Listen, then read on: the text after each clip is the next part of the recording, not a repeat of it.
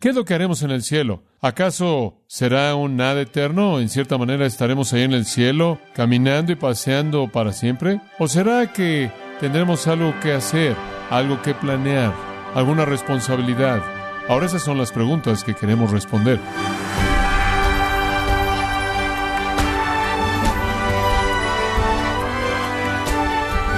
Sea usted bienvenido a esta edición de Gracia a vosotros con el pastor John MacArthur. Se ha dicho que si quiere escribir algo que perdure, firme una hipoteca. Bueno, la casa que usted compra, el trabajo que usted hace, la familia y los amigos que tiene, serán parte de su vida por largo tiempo, tal vez décadas. Lo que usted conoce en esta vida un día dejará de existir. Hoy en Gracia a vosotros, John MacArthur continúa su mirada a lo que será su destino eterno, el cielo, el punto central de la lección de hoy, pero cómo se relacionará usted con Dios cuando esté ahí. ¿Qué harán los redimidos en el cielo? Es interesante leer como he leído seis u ocho libros diferentes del cielo y he consultado diferentes artículos, he leído varias publicaciones, artículos y he estado buscando un poco en un archivo que tengo acerca de cosas del cielo que he recolectado a lo largo de los años. Y es curioso ver lo que la gente piensa que es el cielo. Es curioso ver lo que la gente piensa que vamos a hacer ahí. Algunas sugerencias han venido y que lo que vamos a hacer en el cielo es sentarnos en el borde de una nube y tocar un arpa.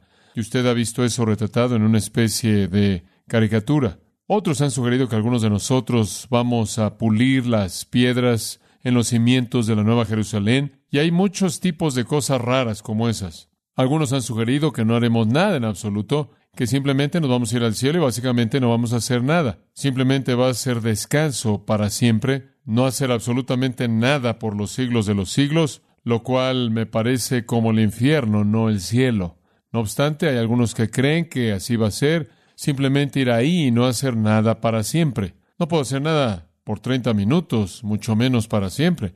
No obstante, ese tipo de concepto es retratado un poco en los escritos de Rudyard Kipling. No es un gran teólogo quien escribió, cuando el último retrato de la Tierra se ha pintado y los tubos estén torcidos y secos, cuando los colores más antiguos se hayan desvanecido y el crítico más joven se haya muerto, descansaremos y necesitaremos fe, acostados por una época o dos, hasta que el Maestro de todo buen artesano nos volverá hacer trabajar. Bueno, él llega al trabajo tarde o temprano, pero las épocas o dos de no hacer absolutamente nada me molestan. Una especie de postura del cielo de Rip Van Winkle, me imagino. ¿Qué es lo que haremos en el cielo? ¿Acaso será un nada eterno? ¿En cierta manera estaremos ahí en el cielo, caminando y paseando para siempre? ¿O será que tendremos algo que hacer, algo que planear? alguna responsabilidad, alguna meta y objetivo que va a demandar todas nuestras capacidades siendo implementadas para alcanzarlo? Ahora esas son las preguntas que queremos responder.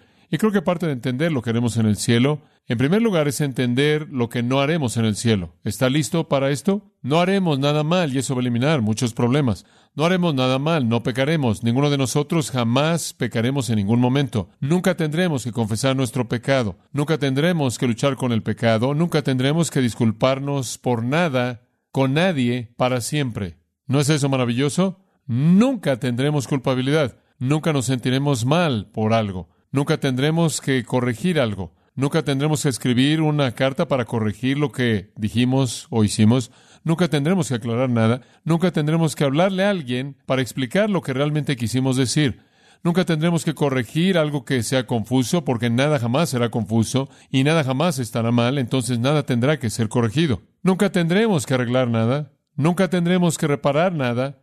Nunca tendremos que ajustar nada. Nunca nada estará fuera de ajuste. Nunca tendremos que reemplazar algo. Nada en ningún momento se desgastará. Nada en ningún momento va a funcionar mal. Nunca tendremos que ayudarle a alguien porque nadie jamás va a necesitar ningún tipo de ayuda.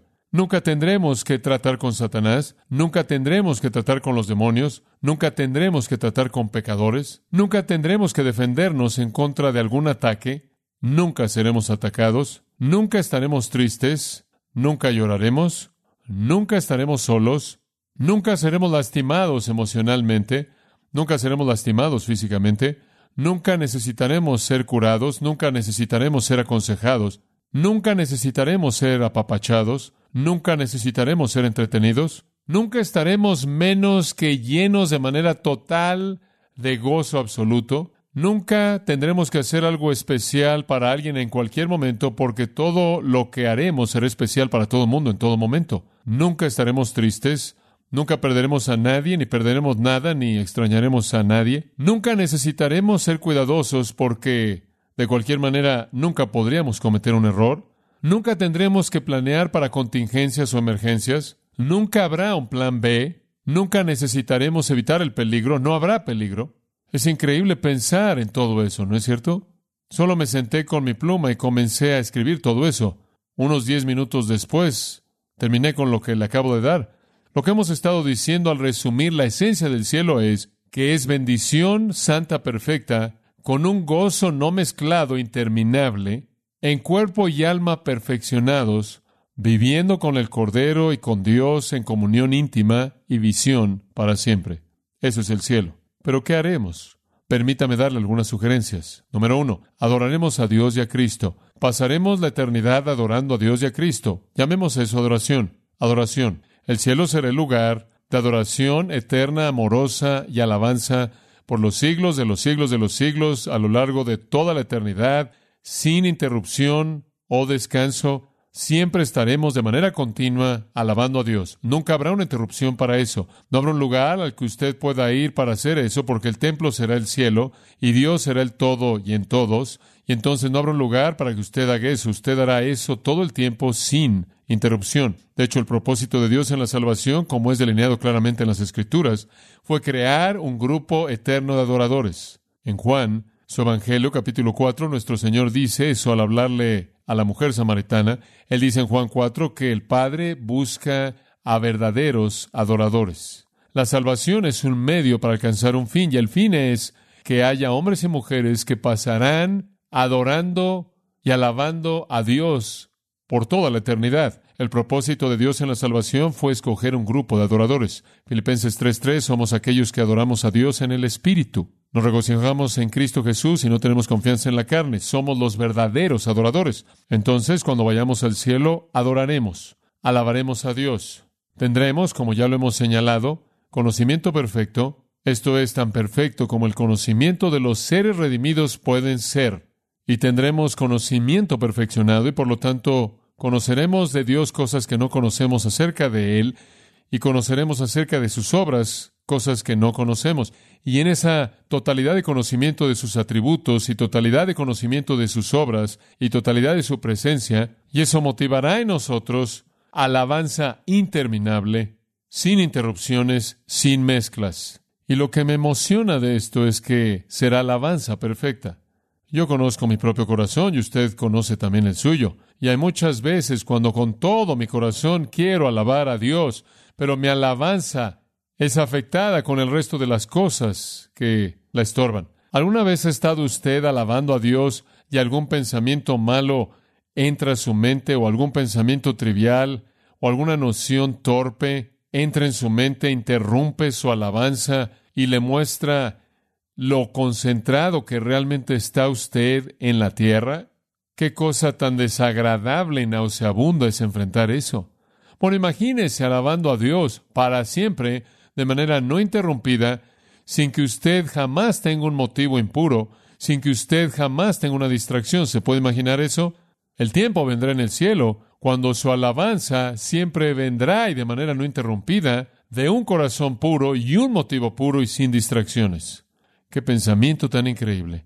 Para realmente entender la realidad del propósito de la alabanza en el cielo, necesitamos ver el libro de Apocalipsis. Entonces vaya a ese último libro en su Biblia y vea conmigo el capítulo 14, versículos 6 y 7, y le voy a dar una especie de panorama rápido a lo largo de Apocalipsis para poder entender esta verdad. Pero en Apocalipsis 14, 6 y 7 tenemos lo que es una especie de base en este libro profético maravilloso, maravilloso. Juan escribe, vi volar por en medio del cielo a otro ángel que tenía el Evangelio eterno para predicarlo a los moradores de la tierra, a toda nación, tribu, lengua y pueblo, diciendo a gran voz, temed a Dios y dadle gloria, porque la hora de su juicio ha llegado, y adorad a aquel que hizo el cielo y la tierra, el mar y las fuentes de las aguas. Ahora aquí está un ángel, este ángel está proclamando el Evangelio eterno, las buenas noticias eternas. ¿Y qué son?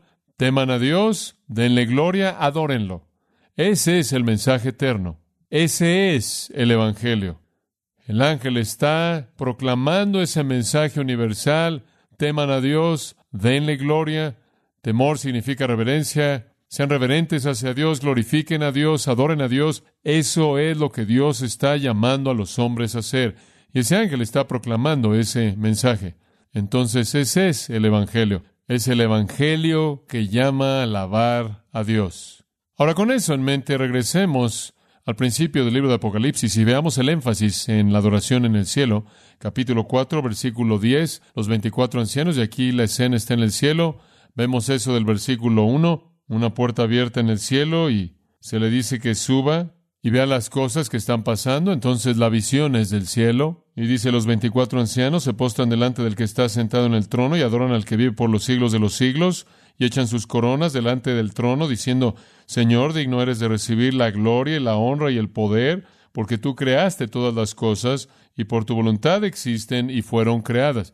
Y ahí usted tiene una escena en el cielo en donde hay adoración. En el capítulo 5, de nuevo la escena es todavía en el cielo, y llegamos al versículo 8. Él había tomado el libro, el cordero mencionado en el versículo 6. Y los cuatro seres vivientes y los veinticuatro ancianos se postraron delante del cordero. Todos tenían arpas y copas de oro llenas de incienso, que son las oraciones de los santos, y cantaban un nuevo cántico. Capítulo 4 están adorando a Dios, capítulo 5 están adorando al cordero, diciendo en este nuevo cántico, digno eres de tomar el libro y de abrir sus sellos, porque tú fuiste inmolado y con tu sangre nos has redimido para Dios de todo linaje, lengua y pueblo y nación, y nos has hecho para nuestro Dios reyes y sacerdotes, y reinaremos sobre la tierra. Y miré y oí la voz de muchos ángeles alrededor del trono, y de los seres vivientes, y de los ancianos, y su número era millones de millones. Eso casi expresa la idea de números incontables y miles de miles, que decían a gran voz, el Cordero que fue inmolado es digno de tomar el poder, la riqueza, la sabiduría, la fortaleza, la honra, la gloria y la alabanza y a todo lo creado que esté en el cielo y sobre la tierra y debajo de la tierra y en el mar, y a todas las cosas que en ellos hay, oí decir al que está sentado en el trono y al Cordero, sea la alabanza, la honra, la gloria y el poder por los siglos de los siglos. Los cuatro seres vivientes decían amén, lo cual significa así sea, y los veinticuatro ancianos se postraron sobre sus rostros y adoraron. Capítulo 7, versículo 9. Después de esto miré, y aquí una gran multitud, la cual nadie podía contar, de todas naciones y tribus y pueblos y lenguas que estaban delante del trono y en la presencia del Cordero, vestidos de ropas blancas y con palmas en las manos, y clamaban a gran voz diciendo, la salvación pertenece a nuestro Dios que está sentado en el trono y al Cordero, y todos los ángeles estaban en pie alrededor del trono, y de los ancianos y de los cuatro seres vivientes, y se postraron sobre sus rostros delante del trono y adoraron a Dios, diciendo, Amén la bendición y la gloria y la sabiduría y la acción de gracias y la honra y el poder y la fortaleza sean a nuestro Dios por los siglos de los siglos. Amén. Eso es el cielo, eso es lo que está pasando ahí. Capítulo 11, versículo 15. El séptimo ángel tocó la trompeta y hubo grandes voces en el cielo. ¿Qué están haciendo? Que decían los reinos del mundo han venido a ser de nuestro Señor y de su Cristo y él reinará por los siglos de los siglos. Y los veinticuatro ancianos que estaban sentados delante de Dios en sus tronos se postraron sobre sus rostros y adoraron a Dios, diciendo, Te damos gracias, Señor Dios Todopoderoso, el que eres y que eras y que has de venir, porque has tomado tu gran poder y has reinado. Ahí de nuevo vemos la visión de alabanza en el cielo. En el capítulo 15, versículo 2, vi también como un mar de vidrio mezclado con fuego, y a los que habían alcanzado la victoria sobre la bestia y su imagen y su marca y el número de su nombre en pie sobre el mar de vidrio con las arpas de Dios, y cantan el cántico de Moisés, siervo de Dios, y el cántico del Cordero, diciendo, Grandes y maravillosas son tus obras, Señor Dios Todopoderoso, justos y verdaderos son tus caminos, Rey de los santos. ¿Quién no te temerá, oh Señor, y glorificará tu nombre? Pues solo tú eres santo por lo cual todas las naciones vendrán y te adorarán, porque tus juicios se han manifestado. Eso también es una señal, versículo 1 dice en el cielo. Y ahí en el capítulo 19 descubrimos que el capítulo comienza con una gran multitud en el cielo, hablando a gran voz. ¿Y qué es lo que dicen? Aleluya. Capítulo 19, versículo 1. Salvación y honra y gloria y poder son del Señor Dios nuestro, porque sus juicios son verdaderos y justos, pues ha juzgado a la gran ramera que ha corrompido la tierra con su fornicación y ha vengado la sangre de sus siervos de la mano de ella. Otra vez dijeron aleluya y el humo de ella sube por los siglos de los siglos. Por cierto, están alabando aquí por juicio. Alabaremos a Dios eternamente no solo por su gracia, sino por su juicio. Y los veinticuatro ancianos y los cuatro seres vivientes se postraron en tierra y adoraron a Dios, que estaba sentado en el trono, y decían amén, aleluya. Y salió del trono una voz que decía, alabad a nuestro Dios todos sus siervos, y los que le teméis, así pequeños como grandes. Y oí como la voz de una gran multitud, como el estruendo de muchas aguas, y como la voz de grandes truenos que decía, aleluya porque el Señor nuestro Dios Todopoderoso reina. Eso es lo que hacemos en el cielo. Estamos preocupados con la alabanza. Un énfasis abrumador conforme vemos esas escenas en el cielo es colocado en la alabanza. Por cierto, no vemos indicación alguna de que habrá alguna oración en el cielo, porque no habrá nada por qué orar. Esto es la oración en el sentido de petición, pero habrá bastante alabanza entonces más vale que usted practique ahora, porque va a pasar la eternidad haciéndolo. El que adora a Dios aquí va a adorar a Dios allá. El que adora a Dios aquí en imperfección va a adorar a Dios ahí en perfección absoluta. Será nuestro deleite. Será la expresión más elevada, más noble de nuestro ser perfeccionado. Reconoceremos el esplendor de Dios. Veremos claramente la majestad de Dios. Comprenderemos la gloria de Dios entenderemos la perfección de Dios. Y cuando todo eso se ha mostrado eternamente frente a nosotros, nos veremos motivados a adorar sin refreno, sin interrupciones, de manera amorosa y reverente. Será nuestro deleite. Agustín, escribiendo en la ciudad de Dios, escribió esto. Cuán grande será esa felicidad o ese gozo cuando no habrá maldad, cuando ningún bien será retenido, cuando habrá deleite por las alabanzas de Dios, quien será todo en todos. ¿Qué otra ocupación podría haber en un estado en donde no habrá inactividad ni pereza y al mismo tiempo no habrá esfuerzo refrenado por la necesidad? No puedo pensar en algo. Literalmente pasaremos la eternidad haciendo lo que más queremos hacer, lo cual será alabar a Dios. El doctor E. L. Maskell escribió, la única justificación para alabar a Dios es que Dios es digno de alabanza. No alabamos a Dios porque nos hace bien, aunque sin duda eso pasa, ni lo alabamos porque le hace bien a Él, porque de hecho no es así. La alabanza estrictamente entonces es estática, en el sentido que nos saca de manera total de nosotros mismos, es pura y totalmente dirigida a Dios, la alabanza está dirigida totalmente a Dios quita nuestra atención de manera total de nosotros mismos y la concentra de manera total en Él. Ese es el valor de la alabanza.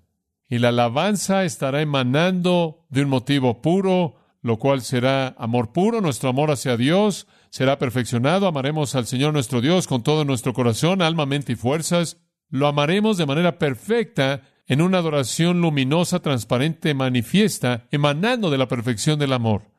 Le daremos alabanza a Dios. Carlos Gabriel lo escribió en el himno, Cuando todas mis labores y pruebas se acaben y esté seguro en esa costa hermosa, simplemente estando cerca del querido Señor, adoraré a lo largo de la eternidad y después Él lo suavizó y será gloria para mí. Eso no será gloria para usted, eso será gloria para quién?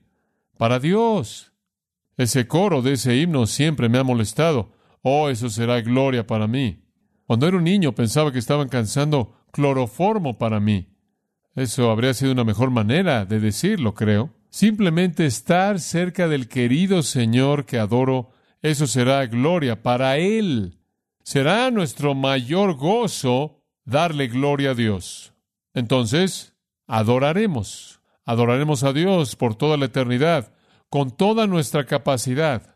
Lo adoraremos, creo yo, mediante palabra hablada, lo adoraremos mediante canción, lo adoraremos colectivamente, lo adoraremos individualmente, nos expresaremos mediante algunos medios colectivos, nos expresaremos mediante algunos medios muy íntimos y personales, adoraremos a Dios con todas las capacidades encerradas en nuestra perfección, en toda manera posible en la que nosotros, en cuerpo y alma perfeccionados, podamos adorar y alabar a Dios, haremos eso.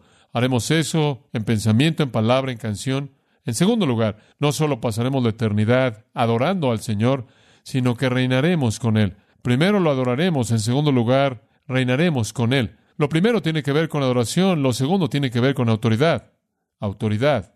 Creo de manera clara que las Escrituras enseñan que reinaremos con Cristo. Y lo que eso significa es que tendremos responsabilidad, tendremos supervisión, tendremos deberes con respecto a la operación continua del estado eterno. Ahora, esta es una cosa sorprendente en qué pensar, pero en esta vida aquí, el Señor nos ha dado una función de autoridad en su iglesia. Él nos ha dado responsabilidad. Tenemos ciertos deberes en esta iglesia que debemos cumplir. Esos cargos que se nos han dado, esos dones espirituales que nos capacitan para ministrar en ciertas maneras, esas responsabilidades espirituales que Dios nos da, son cierta cantidad de autoridad que nos permite tener por delegación para representarlo en la obra continua de su iglesia. Hacemos eso, no lo hacemos perfectamente, de hecho lo hacemos de manera muy imperfecta, pero cuando lleguemos al cielo, creo que Él operará su reino ahí de manera muy parecida como Él operado el reino aquí. Y eso es al delegar esa operación a los suyos. No obstante, ahí todos seremos perfectos y nuestra operación dentro de esa autoridad delegada será perfecta también. Y entonces, en ese tiempo y en ese lugar, cuando vayamos a estar con Él y vivamos para siempre en la eternidad, se nos dará una esfera de responsabilidad, una esfera de autoridad dentro de la operación continua de ese reino por el cual seremos eternamente responsables. Y la cosa maravillosa de esto es que nunca dejaremos de cumplir nuestra responsabilidad. No seremos como Pedro, quien continuamente recibió responsabilidad y continuamente enfrentó el hecho de que él fracasó y finalmente quería salirse de manera total del ministerio. Creo en parte porque él no podía soportar su propio fracaso. Cada vez que a él se le dio una oportunidad para seguir adelante, Él la echó a perder. No tendremos que enfrentar eso en la eternidad como lo hacemos en la actualidad. No sé cómo es usted, pero yo vivo con cierta cantidad de presión autoimpuesta y también vivo con cierta cantidad de presión provista por Dios. Estoy seguro de que vivo con algún tipo de culpabilidad autoimpuesta por no vivir al nivel de mi presión autoimpuesta. Pero también sé que vivo con algo de culpabilidad real, porque no cumplo con lo que Dios quiere que haga. Siempre tengo este sentimiento de que estoy desperdiciando tiempo y energía sin importar cuánto estoy haciendo, porque me parece algo tan preciado el ser llamado a servir a Cristo en este mundo, y quiero hacer mi máximo esfuerzo, y me disciplino a mí mismo frecuentemente por fracasos, por no usar de manera sabia o al máximo la energía y el tiempo que tengo. Será tan maravilloso estar en una situación algún día en la que sea lo que sea que el Señor me dé que haga, lo haré perfectamente. ¿No va a ser eso maravilloso? ¿Qué sentido de satisfacción? Yo intercambiaré el sentido de fracaso con gusto por el sentido de satisfacción. No sé si usted sabe cómo me siento generalmente por el ministerio. Con frecuencia no hablo mucho de esto, pero yo diría, hablando en términos generales, usted trata de mantener en equilibrio el hecho de que Dios le da a usted éxito y fracaso, permite que el fracaso venga, él le da a usted el éxito y su parte es proveer el fracaso. Realmente, digo, eso es lo que pasa con la humanidad. Dios le da a usted éxito y usted mete ahí el fracaso. Pero me parece que en el ministerio, sin importar cuánto éxito tenga usted, constantemente está bajo la carga del fracaso. Nunca es lo que usted quiere que sea. La iglesia nunca es lo que usted quiere que sea. Su mensaje nunca es todo lo que usted quiere que sea. El libro que usted escribe nunca es todo lo que usted quiere que sea. La clase que enseñe, sea lo que sea en lo que usted pone su mano para hacer, usted siempre está viviendo con este sentido de que, bueno, es bueno y gracias a Dios por lo que él hizo, pero pudo haber sido mucho más que eso, mucho más. Entonces el tiempo vendrá y se nos dará una esfera de autoridad. Esto es, reinaremos con Cristo en alguna dimensión. Ahora, examinemos eso por un minuto. Observe 1 Pedro capítulo 1, 1 Pedro 1.3. Bendito el Dios y Padre de nuestro Señor Jesucristo, que según su grande misericordia nos hizo renacer para una esperanza viva por la resurrección de Jesucristo de los muertos. Versículo 4. Para una herencia, para obtener la idea, una herencia. Muy bien, hemos sido salvados para obtener una herencia que es incorruptible, incontaminada e inmarcesible, reservada en los cielos para vosotros. Entonces tenemos una herencia en el cielo en este momento. Está ahí, nos está esperando, está reservada para nosotros, es incorruptible, es nuestra herencia. ¿Qué es eso? ¿Alguna vez ha pensado en eso? He estado pensando en eso mucho. ¿Qué es eso? Bueno, creo que podría ser que nuestra herencia tiene que ver con la esfera de nuestra autoridad. Muy bien, el rango de que reinemos junto con Cristo. Me parece que eso es básicamente lo que una herencia es. Una herencia es algo que usted recibe de alguien más. Algunos la ven desde el punto de vista de un primogénito. Él hereda lo que su padre dejó. Él entraba en la herencia de su padre. Parece mejor en el contexto judío ver la herencia como esa esfera de responsabilidad, esa esfera de gobierno, aquello sobre lo cual tengo responsabilidad y por lo que tengo autoridad. Mi herencia es lo que mi padre me delegó. Esa es mi esfera de responsabilidad. Por eso soy responsable.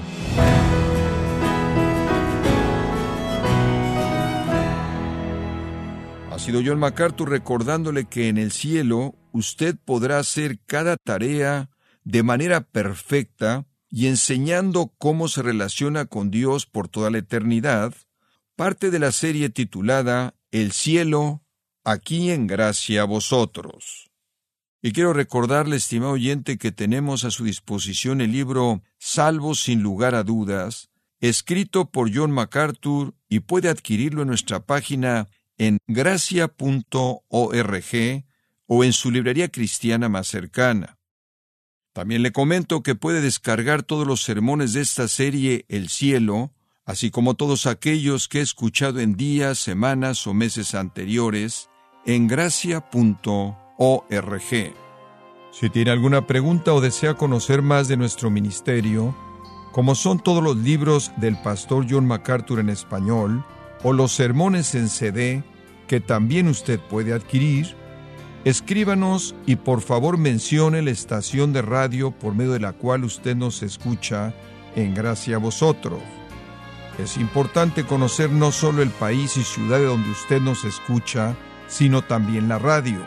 Para quienes contactan nuestro ministerio por primera vez, pueden solicitar una copia del mensaje de promoción sin costo alguno, un mensaje por oyente únicamente.